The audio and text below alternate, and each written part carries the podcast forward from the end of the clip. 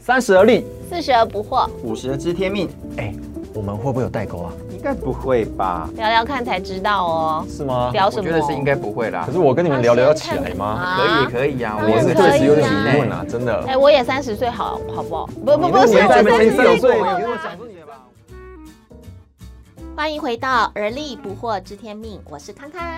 我是正一，我是宪平，今天呢，我们还要来继续聊一聊我们不同年龄段呢对同一个话题有什么样的想法。最近呢，有一件事情就是很困扰我，我有一个好朋友。哦他呢，隔年他要去一趟美国或者是欧洲，要半年的时间，然后呢，要这个呃去跟一个大学的老师哈去做这个海外的这个研究这样子。那我说，那大概要多少钱？大概就是一个月要十万，一个月要十十，万对。 确定不是去度假旅游？ 可能是有一些钱要给那个学校的老师吧，然后有住宿什么等等的。啊哦我说那半年不是就要六十万？对，然后他说对，我说那钱哪里来？不知道。我说所以是船到桥头自然直吗？ 啊，就跟我傻笑。嗯，然后我就想起他之前呢，就是负债卡债负哦，很多，想起一个社会头版，正好在报 道，有个人盗社刷会头卡版，然后花了一半年六十万，他其实就是就是我的这个朋友，他是个很天生浪漫的人，他他没有在管他手上有多少钱，嗯他就是喜欢，例如说他喜欢的 CD，哎、CD 一片有三万三四百块啊，三四百块，可是他喜欢，他就是不管他手上，他就是买。然后我们去吃饭呢，呃，通常我都会看我要那个 CP 值高的餐厅，嗯哼他永远都是点那个他最喜好欢的吃的，嗯所以呢，就是结果就是他那个负卡债，就是也没有很多啦，大概就是八万、十万这样嗯子，但是就是一个付不清的那个结果嘛，因为嗯每个月都月光啊。嗯哼，然后我就想说， 你之前就是这样付卡债，好不容易把那个卡债弄掉了，然后你现在又要搞搞一套大的，对，那个那时候八万，现在六十万，那现在是要怎样？因为我真的没有办法理解那个心嗯心态态是是什怎么样的么耶。就是对啊，会怕哎，你明明没钱，然后你又要花那个钱，对啊，到底是怎么回事？这我样钱从哪里来？钱从哪里来？嗯对，那我完全没有办法理解，所以我就很想要听听看两位男士，你们能够理解就是他的那个心境是怎么样吗？为什么可以想要的，不管有没有钱就去做了这样子？嗯，你嗯，你你刚刚在提的时候，你没发现我都不搭腔吗？不搭腔的男人都是有故事的男人啊，对啊，怎是么样？所以我觉得，哎、他他也是喜欢这些东西，然后对金钱也没什么太大的概念，对不对？他只是想要，嗯，对啊。那、你们要听听我的故事是吧？哦所以你也是有嗯就是喜欢什么、我的卡债，也不只、不只是呃八万十万而已啦。哦哟，对我有对咖对啡，你有故事吗？啊，对我有故事，而且故事愿闻配你的其咖详啡是。多少？呃，我记得我在二十五六岁的时候，我就负负债将近五百万了。二十五六岁负债五六百然后哇万我你。们呃也算蛮一下，我们厉害的哦哈算一下，他听现起来有在点像是反面教材。人家说二十 二十五六岁我已经创业了，或是买一栋房子了， 这不是负债卡债五六百万。但重点是他现在已经知天命了耶。几年前，呃，二十五年前吧，二十五年前，我那个天时哪候，是民国八十五年吗？哦那对个时候我还在妈妈咋抠，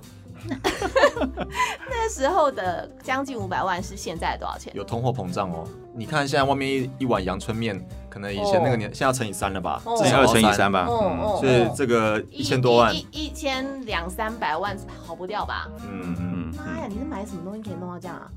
其实我以前哦，我你刚刚讲了一个同那个朋出友的国时读候博，士吗？哎，没有没有，我也没深造，也没赌博，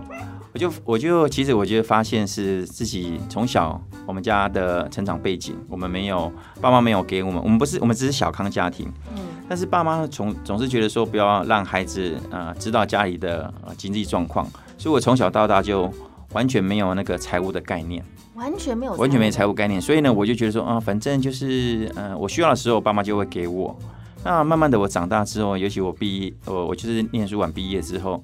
我觉得我个人的呃经经验还有资历还不错，嗯所以其实那时候啊，我我根本不知道是怎么负债的。嗯你不知道是？啊我不知道，我不知道，因为我我记得那时候我就是我喜欢买东西，我只要好的东西我都会想买。例如说，然后？呢，可能一个音响几万块我也想买，对哎呀。然后呢，天这个哪鞋子我也想买。然后呢，呃，为什么负债那么快速的原因，是因为那时候我我们家呃很很特别，当你不会理财的时候呢，很多事情临到的时候，你都不懂得怎么拒绝或者怎么去做规划。比方说，哦、像我老婆他们家要盖个房子，要几十万，嗯那我就我就借给他们了。那可能，呃，我姐姐她可能要要要标会做什么事情，我的会就给她标了，有几十几十万这样子。然后呢，还有我们家要盖房子啊，我们又拿个几十万，所以自己花的，然后各方面的瞬间还有投资，乱投资乱买。你知道我每次投资呢，我就钱丢下去，我都不会管它，也不会看它。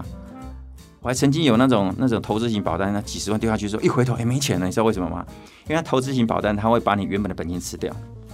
那你就知道我是多么不会在乎金钱这个事情。我嗯我是很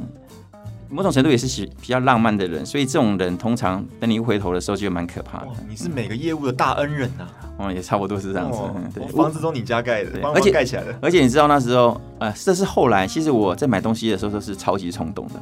你知道，你相信我买房子啊，将近一千万的房子，我三四个小时完之后结束就直接贺成交。哇塞，这怎么可能 呢、对啊，可是你那时候户头有多少钱？可以这样哦户头我户头没多少钱哎、然后你真的没有钱你怎么敢买办，对，你但怎么是办但是我总是觉得下个月会有钱来。嗯，我们那时候年收入我们有呃将近一两将近一百八十万，其实也还不错。但是呢很高，啊就就是很不会规划你的你的钱，对。没所以那时候我错跟上那个、欸，跟上那个 George George and Mary 有没有？你知道那个吗？哦，现金卡哎，现金卡跟了一波，哼。 ，George and Mary 现金卡。那时候你知道，你知道，现在大家可能都不知道，你知道我知道那时候的循环利息是多高，你知道吗？哦，那时候法规还没规定说对循环息能够多高，所以每个金银行能定多高已定多经高接近到高利贷，十九点八趴，你能相信吗？嗯对，现在的信用卡的循环利息是多少？哎，我觉得是六趴还是几趴嘛忘？记了那我现那在时候是可以到十啊九点十九点八，，对后来才限制的三。倍耶，对，所以那时候就就我那时候觉得银行是个吸血鬼，真的呀。所以后来我创业的时候，我很长一段时间不跟银行往来，哦觉得很可怕。我对我对我刚刚听起来有点像是说，因为你的呃月收入还不错，就是嗯哼你会觉得有钱会进来，所以对钱就可以花，殊不知花的比赚的还要多对呀、很对呀、多。对呀、啊对呀、所以我们那时候很快的时间，我们就负债了四五百万。那四五百万怎么办？你只能不断的以债养债。所以那时候呢，每次啊，我们叫，比方说好了，我我有很多张卡。其实那时候我二十几二十几岁就有大来卡，我不知道大家有没有听过大来卡大？来卡不是很厉害啊哎，的吗？大来卡就是无上限的刷卡，嗯对啊对对啊对对。那无上限就是很可怕，下个月的钱就会不断的进来。我们到后期的时候，已经不断不断循环。比方说，我这个月要缴三万块，我就得中去中国信托去借钱来还给他。可是会产嗯生一个很特别的一个啊现象，就是说，你明明要还卡债是三万块，但是人性上你会借多少？六嗯万，六万吧，我会借个四万，因为我想说一万块还可以 U B 用，嗯，就就哦一越滚越大，越滚越大。哎呦，那所以你每每个月除了还本金，还要还利息耶，其实最重要的是利息，利息很对，高因为哦利息是九点八趴，你你我跟你讲怎么还，你大概是四分之一，而且你知道是怎么样吗？你还的时候呢，比方说你要这个月不要还三万块，然后呢，你的利息，比方说啊，有有三四千块好了，好呃，比方说三万块的利息啊，三四千块，但是呢，通常你还的时候，你会在更吊诡的是，你借了钱之后还给他，那你会不会全额缴？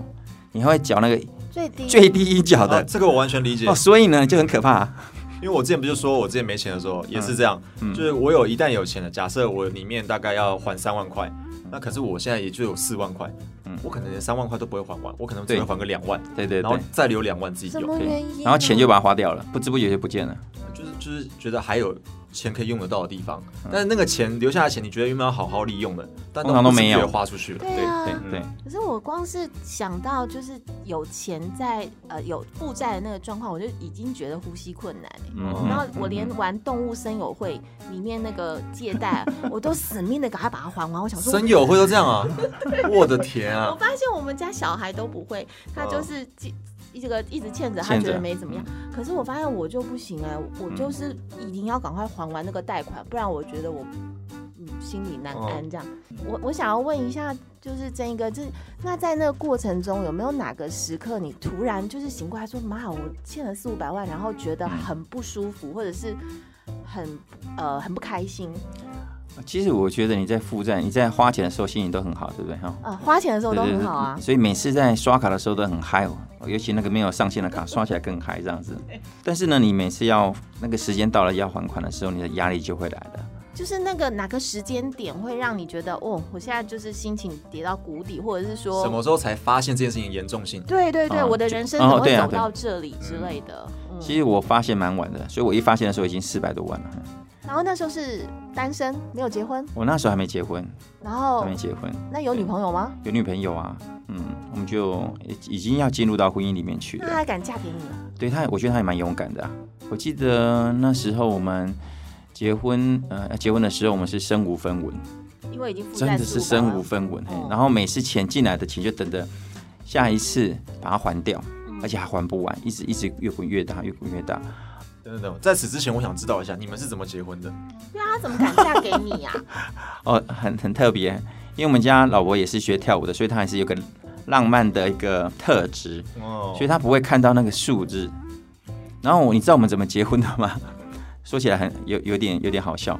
我们结婚的时候是，其实我们认识了七年，嗯我们认识了七年呢，她也没有说诶要不要结婚或干嘛，反正我觉得现在还不到时机，所以我就没有提，她也没提。直到有一天，在那个一九九九年的七月，你知道农历七月是干嘛？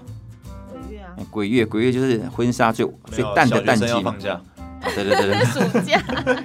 就是就是人称的鬼月嘛，对不对？是基本上是大忌，很多事情都不办嘛。对对对。然后呢，那时候我老婆就，呃，我不知道她是到现在这个，我还不确定是她有精心设计过呢，还是个不小心，她约我去中山北路的婚纱店走一走。嗯哼哎呦，哎，还是走一走。我说，哦，好，那就去走一走，走一走，走一走呢之后，我们就到了第一家，我记得那个好像叫艾菲尔那个婚纱，就在这转角口第一家，后来收掉了。那他说我们在外面外面看一看的，就嗯，那拍婚纱还蛮美的。然后他就问我说要不要进去看一看，我说好啊，就进去看一看啊。他进去看一看呢，我刚不讲说我我很容易被被冲行动销嘛，消费冲动消费。然后看一看看一看呢，之后说哎、还不错啊，这个 package 什么四万五啊，这个再搭个什么什么之类的。当下我们就签约了。哇那签约了之后哦刷呢？卡的吗？哎，刷卡对 再一个坑，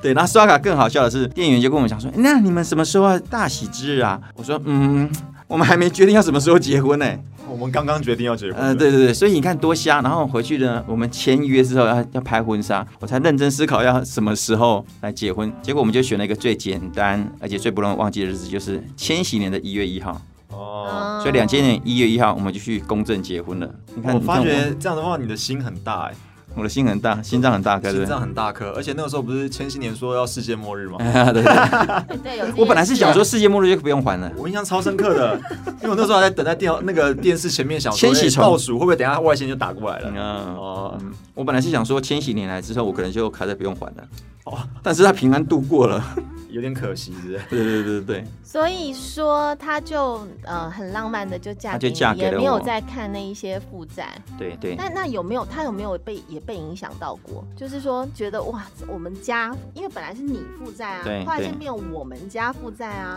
对，对，她都没有 depress 过吗？其实我我我在想说，嗯，有一句话是“当老来衰哈，进不要让我声音太贵”，就是说你当你很倒霉的时候，什么事情都会找上你。哦，对，所以那时候负债的来由，有可能是有一些从他们家，也从我们家，也从我们个人来的。嗯，那我们结完婚之后呢，其实对我来讲是有成家跟没成家，其实是差别蛮大的。你必须要为对方负责了。嗯，啊，那时候我记得我在上班的时候，我常常看的分类广告，就是看哪边可以借 钱。我看哦，翻一翻，哎、这你知道个美中国立运有通，个借贷叫正一借贷，那我知道啊，是开的吗当铺啊，对对对。 对，然后那时候我呢，我就开始注意到这种事情的严重性会影响我们家。但我也是没办法啊，我就是只能不断的开源也有限，节流也有限。我那时候洗完头不是要吹头发嘛，哦嗯都不敢吹啊。啊，我会数啊，数到十就好了，大概干差不多就好，这样就好了。哎，可是很我多的这样事情这样会让我想到说，因为不是有句话叫做“贫贱夫妻百事哀”吗？，对，那个时候会发生这种情况吗？会，我觉得真的是贫贱夫妻和百事哀，所以那时候我们很常为了钱吵架，哦我，们常为了钱吵架，我们就会讲说，诶，那你你家里的那拿回去了几十万，你要不要怎么怎么怎么样之类的，然后他就会质疑我说，那你不是啊、呃借谁的钱几十万，要不要把它拿回来等等之类的，所以每天都在吵这个事情。那其实那时候的心真的是很不好过。我记得有一次我也是又过隔两天又要又要去还卡债了嘛，嗯然后我就在我就洗澡洗洗洗，其实我平常洗澡是很快的，大概十分钟洗完了。那天我在浴室待了，我觉得至少应该有四五十分钟。啊，对，然后我老婆就扣扣扣扣扣，然后她就跟我讲说，呃她就说你怎么洗那么久还没洗好？淹死然后然后我就 没有没有淹死了。然后呢，我她就打开打开那个门看着我，我记得我那时候我是坐在干的浴缸里面，啊，所以你根本没有死，我没有洗澡。我那时候其实我就我就看着她，你知道她看看着我的时候，我就看着她，我只记得我那时候讲了一句话，我跟她说对不起，让你嫁给我了。哦，对啊，然后。好难过，我现在对也要对，我就我现在想想也是觉得很难过，就是说哦，他跟着我一上很辛苦，嗯所以那时候是我人生很很低的低谷这应该样自子。我形象很大受打击吧？对啊，对啊，就像谢敏之前提到啊，自我价值感就很低。对啊，，对啊，对你觉得你到底是哪边做错，你到底怎么样之为什类么要的？跟着我受苦，或者对是我怎么没有办法给你一个稳定的对啊生，活每个男生总是想给另外一半一个幸福，而嗯且是生活无虞的生活嘛。但那但是在那个时刻，你就是总是很多事情不是你能掌握的。那他怎么回应你啊？他没讲话，然后他没有就讲话他就默默的出去了。那个时候也很难回复哎，对对啊啊，你要怎么回呢？怎么回都如不是。如果是你会怎么回呢？那要看我那时候的心境是什么状态吧。就就是你现在也就是负债啊，嗯对啊跟，着这个男人，你就想说原本会有美好生活，结果结就果是负债，哦，连吹头发你都要数十秒，十，你头发要那么长，我至可少要能吹会30秒很期待我自己能够说出来说嫁给你我没有后悔这样，但是如果那时候我也觉得很苦，我可能会说原来你也知道、哦，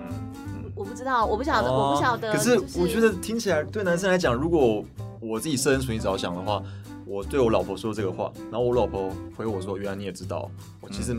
心里更应该崩溃对，嗯崩会被溃啊，蛮对，抽就一欸嗯是针可呢所以。我就说，就是看我那时候状态嘛。如果说我那时候状态是很糟糕的，就是我自己也很低潮，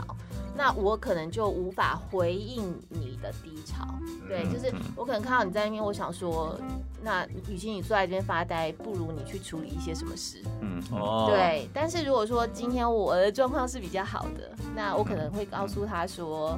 嗯，我没有后悔嫁给你这样子，嗯嗯或者我们一起来面对。嗯，但是看看起来就是他那时候什么都没有说，可能是他也不知道怎么样去面也不知道该怎么回应对你吧，对对对对对对。所以你刚刚讲到，很多时候男生不太想把他心里的话讲出来，就是刚刚提到的，可能他他回回馈给你的，可能会让你更深的一个内疚或者是重伤。嗯那也有可能，但是那个在那个 moment 的时候，你很难去很难去控制啦。但嗯你看，都很不愿意讲，到不得不讲的时候，是多大的冲击。嗯嗯后来后来就很很特别啊，我觉得这个也是一个大转折。后来两千零一年之后，因为原本我在高雄的时候，我就呃我受洗了嘛，那但是我上了台北，就在负债那那八年当中，受洗所以是基督徒对对对，我是就是我因为上次女朋友的社会事件之后受洗，哦，哦对，然后呢，上台北之后呢，我就就没有再去教会了，厉害吧？我真的没教会，对基督徒来说，其实去教会是一件很重要的事，对不对？我觉得是蛮重要的啦。我还记得那时候我要回去教会的时候，我心里很挣扎，就是有那种近乡情怯的感觉。因为我觉得，如果不是基督徒的人，可能比较难以有感同身受，说我不去教会又怎么样？对对对因为大部分人台湾人可能就是拿香拜拜，我对大概一年去个一次，点个光明灯之类的。嗯但对基督徒来讲，好像是每个礼拜都对，要去教会，对对对不对？那你要想，我已经八年没有去教会。我记得我那时候回去教会的时候，短短的一段路、哦，大概可以走五分钟，我再来回走了四十分 钟。我在想说，到底要不要回去？我到底要不要进去？但我又很想回家，所以我能格外了解说你近乡情怯那种感觉，嗯你很怕什么样的眼光人家看你，所以你们走走走走，人家东忠孝东路走左边啊，我我我差不多有这种感觉，嗯，其实比较像是说，当初你受洗的时候，你已经决定说，我的人生要让上帝来介入，嗯，然后我愿嗯意让呃有一位神，然后来来陪伴我走这个人生。可是当你回到台北，其实你已经决定了我要自己来。对呀、年少轻狂，你总是觉得你自己很厉害嘛。嗯，对那啊有点像是说我跟爸妈说我要走了，你们不要再管我哦。对对对对然后对结果搞砸了，我又要我又要回家的那种嗯感觉。这听样起来就如果不是基督徒的角度，听起来比较像是，好像正义跟那个时候是一个没有心灵的安歇处的，嗯他不知道自己的灵魂应该安置在哪里。因为因为你没有任何可以得到一个你的灵魂没有一个锚，对，没有任何停人不下来可以对，所以你知道回去之后呢，也是一个大的转泪点。我回去之后依然还是负债很多钱，每每个礼每个月还是要想说到底去哪边筹钱还钱这样子。哦但是隔了一年多，我觉得很特别哦，就是有一对呃传道人嘛，嗯哦，我跟他其实不是很认识。然后有一天，那个师母就跟我讲说：“正一，听说你有负债有多少钱多少钱这样子。”我说：“哎，对啊对啊，怎么样？”其实那时候你心里很期待有人可以帮助你，但是你又很怕别人知道你太多的那种不堪的事情。我就说啊，笑笑说，啊，有啊有啊。然后呢，他就跟我讲说，你的信用卡多少？我说信用卡应该五六十万，哦，那是最大的一一个每每个月要及时来的。其实最大的问题就是那个信用卡的问题，因为它不断的循环。你是说每每个月要还五六十万？没有没有没有，我就说光信用卡就五六十万，那循环利息是很可怕的。呃，那其他的，比方说这个呃信信用卡的呃信贷啦，等等等，保单借贷那个就不用算，那个有好几百万啊嘛，。就是全部加起来，对对对，那十万的话，一个月十几万呢、因为十九点多趴的话，呃十九点多万应该我有点忘记了，差但不是多啊。但是我只记得那时候一直在还那个利息啦。对啊，好可怕、哦。然后那一对夫妻就跟我讲说：“正一，你明天把你的信用卡账单拿来。”我说：“要干嘛？”他说：“嗯，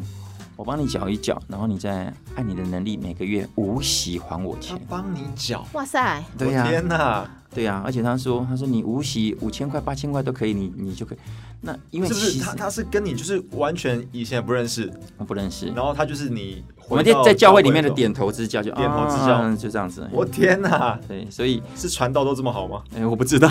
可能是上帝有晚上做梦的时候哦我跟有告诉说他对什对么对话这样。嗯嗯对。嗯所以呢，因为那完之后呢，其实那个对我来讲是个很大的转泪点，也因为这样子，我才有办法开始认真去规划我所有的财务，要不然你就不断的被财务追着那个负债追着走而已。后来就还清了，慢慢的，很快的几年就还清了，也很特别。是因为那个传道帮了你之后，一切才顺顺畅起来吗？对，因为我刚刚讲了，其实信用卡是最大的一个负债，不断的滚，其他的你还好，欠过信用卡就知道，其实信用卡是最可怕的。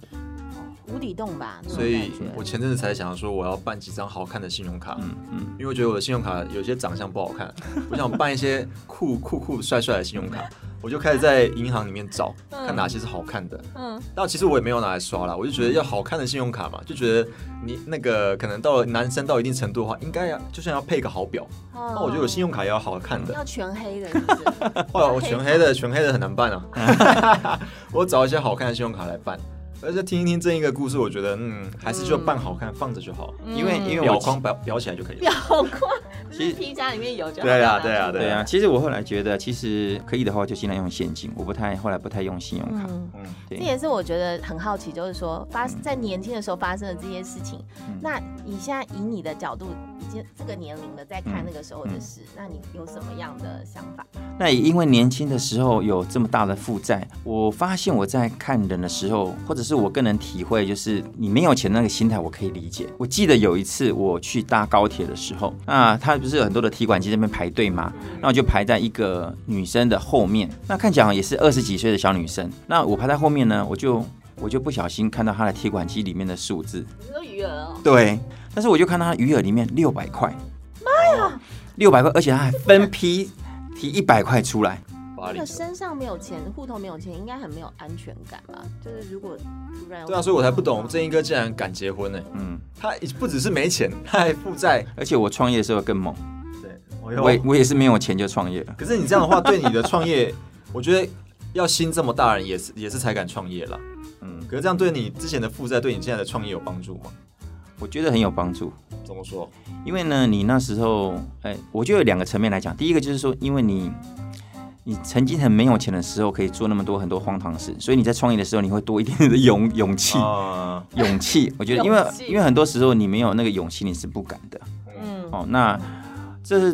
嗯、呃所以我在创业的时候，我真的是也没没有没有几万块，我就创业了。嗯而且我辞掉还不错的那个固定的工工作。那所以呢，我觉得勇气对我年轻的时候，呃，负债对我的帮助，第一个。那第二个呢，我觉得我会更仔细的去精打细算每一个的开销跟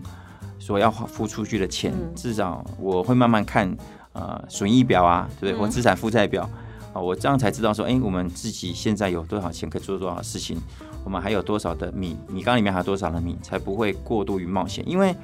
我后来发现，年轻的嗯、呃比较轻狂的年代，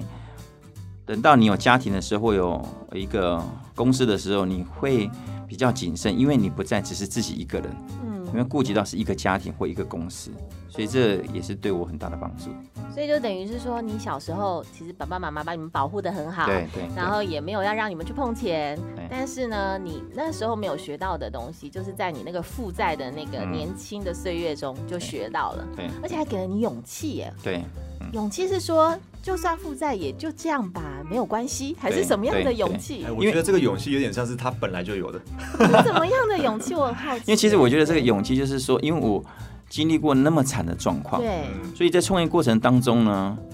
我会觉得我再怎么惨也不会自己很惨。哦，对，我已经欠了五我是五百万嘛，那现在以现在换一换一千万嘛，所以我觉得哎、诶还没有负债到那么多，还 OK，所以你会有更大这的个勇气。某种程度上算不算是幸存者偏差其中一 种？有可能，没有，很像是那个呃小熊维尼讲的一句名言：嗯你永远比你自己想的更坚强。嗯，也小熊维尼讲过这对话，对对对对，哦他超有非常哲学睿智哦，嗯对。哦可是就是说，当你人生走到一个低谷的时候，你才更了解说，原来我是那么有韧性的，嗯然后我其实是可以经历这么这么挫败的事哦 情。，突然想到，不经一番寒彻骨，焉得梅花扑不鼻一香样。啊！这个可以总结一下。对，开化了。所以我觉得在年轻的时候面临到那么大的挫折，我觉得会让你在慢慢反弹回来的时候，你用不同的视角去看所有的事情。可是我觉得很多人就是在那个低谷的时候就已经撑不下去了，嗯嗯，他就决定选择嗯我要买大乐透了，就是下辈子再 见，看能不能投胎。真的碰到这样的人，如果是你的话，怎么去安慰这样的人？我不知道怎么安慰他们这种人。 对对，因为我觉得一定有很多人，现在的年轻人说不定都是有负债的，或正正在碰到这种情况。如果是我，我真的设身处地着想，我真的我朋友这样，或是我这样，我真的有点不知道该怎么办了、 对，而且如果说他心里面觉得他没有一个选择，对啊，就是我我就是被打死了，我没有我没的明天打还有希望吗？完的我还有希望吗对？我怎么办呢？那真的很有可能就就放弃这样。对啊，所以我我我这样讲好了，就是说，其实，在那个过程当中，我后来回到教会，其实有很多人陪伴我。也许你不是基督徒都没关系，我觉得那个过程当中一定要有一两个人可以陪伴你。嗯，你上次不是有那部电影叫做那个猫咪那个那个叫什么电影你说那个流浪猫鲍勃，啊？对对对对，他在最挫折当流浪汉的时候，很多人都瞧不起他的时候，就那只猫陪着他，嗯，成为他唯一的精神的支柱。哦我觉得真的是需要，对，即便是有人或者是一个动物，我觉得那个故事也蛮感人的。所以也就是说，如果我们身旁有这样子很低谷的人，那我们愿意就是说我陪你，嗯我不一定能为你做什么事，但我愿意陪伴你。其实让让我就想到，其实你太太就是这样一个角色、哎，她没有嗯说任何话，但她也没有要跟你离婚呐、啊，对，她就陪在你身边，然后对跟着你一起经历这一切。对对对，所以是她也给了你什么样的力量吗？我觉得对，就是他给我一个默默支持的力量。默默支持。对，所以我还记得我们呃生我们家女儿的前一个月，我们户头，我们去参加那个夫妻恩爱营啊，嗯，然后呢，我就呃前一那一天我去刷了我户头，居然户头里面有一万块，我们快我们快飞起来，说我们终于有钱了， 有一万块在里面。存款了，生出来了，可是又呃， 对对对对对，所以我觉得，哎，刚好在很多时候，也许是巧合，也许是我觉得是上帝的一个安排，让我们在生小孩的前一个月，我们多很多一万块。嗯，但你也知道，说一万块给你很大的支持的时候，你现在有一百万，你就不会觉得说，嗯，瞧不起你身边的只有一万块的人。嗯，嗯因为我现在这样听起来，其实信仰在这一个生命中算是蛮重要的。因为如果没有这个信仰的话，有可能他撑不过来。信仰我觉得真的很重要。然后另外一个是嗯呃旁边的那个人啦，就好像刚刚正英哥的故事中的那个点头之交的传道人夫妇，嗯哇，那天使吧，真的是对，就怎么我现在想起来是很会有这种人很不可思议出现呢对对对对，然后呃不离不弃的妻子，对不对？嗯然后呃，我相信过程中一定还有很多陪伴你经过的人嘛。嗯嗯，那不然我回回到我们今天一开头，我不是有讲到我那个好朋友吗？对，那我想要就是请正义哥以一个过来人的经验呐、就是给我那个好朋友一点一点建议嘛。就你知道他现在身无分文哦，也没什么存款哦，然后他 要知道明年就要花六十万去国外闯荡这样。其实我觉得我不能说给人家什么建议，因为选择在每个人的身上。嗯，我真是真心认真认真的去想，很多人为了追求梦想，梦想付上了他所有的一切，呀，但是最后会不会成真的也不一定。嗯，但是如果你告诉告诉他现在不要去冒险，他可能会连冒险冒险的机会都没有。嗯所以我我没我觉得没什么特别的建议，而是说他要很清楚他他的目目的是目标是什么自啦。己要的是嗯到底是什么这样嗯嗯，而且也要很确定说，在他走的这一路上是有人陪伴的吧，就是心中的信仰是坚定的，然后旁边的那个伙伴也。那我还是觉得每个。人不一样啦，有些人可能真的不需要太多人的陪伴。我说真认真的，有些人就真的就是他可能自己一个人就很相信他自己做的事情。嗯，但就是我觉得终归一点，我可能相信这件事情做的是对的，我就会坚持下去做。那如果我不相信的时候，我就会像孤独的游魂一样，不知道该怎么办了。所以信念就是很重要，这样。嗯嗯嗯，你你刚刚讲的那个，我突然想到一个故事，你知道《白鲸记》的作者梅尔维尔吗？嗯，他一八五一年出版的时候呢，基本上没人看嘛。嗯，然后那时候你知道他卖了卖了几本吗？六本，基本啊，五本。 哦，五本，我猜很近哎、那其他的就是他的他的出版社火烧，就把他全部的库存烧光了。即便在他死的前一前一刻，他还不知道他会成为一个呃旷世巨作的一个作者。哦，这个很难啊！现在他《白鲸记》已经被美国文学认定为史上最伟大的小说之一。你说他在之前，他可能穷极一生什么都没有哎、嗯，所以所以你说给人家建议的时候，我觉得还不如说是给他另外一个向度的思考。嗯，哦，因为他可能他只是想到说，哦他就是要冲了。那你你你跟他讲说，啊，你可能稍微思考一下，是不是要算一算再去做这个事情？嗯但最后决定还是在他身上。这个时候我觉得我可以想到这个了，就是一个当幸福来敲门。我觉得这句话很好，它也是一部电影嘛。嗯，对，就是你真的不知道什么时候幸福就来敲门了。可是，在幸福来敲门之前，你就是要努力，而且并且相信明天是有希望的，幸福一定会来的。嗯嗯嗯嗯嗯，那对我来说啊，就因为我认识那个正义哥的时候，就是一个很成功的创业家。然后呢，呃，我那时候想象你的公司大概是有三四十个人，大同直接看，就是觉得很成功的一个行销人这样子。然后，呃，我真的难以想象你有这样的一个历程。不过刚刚就是听正义哥的故事啊，就是会让我想到说，一个人就是因为挫败过跟苦过，他才有办法去欣赏现在的幸福。就是说，如果没有那样子的负债经验，那一万块对你来说算什么啊？你现在常用的东西都不止这个价钱，哎、但不是可以你说出却，来啊。哎、对哦， 好。但是就是说你，你此刻你就是可以去体会那个心情。还有另外一个是你刚刚讲到那个洗澡的那个画面，嗯嗯嗯，我觉得真的是深深的印在我们的我的心里面，因为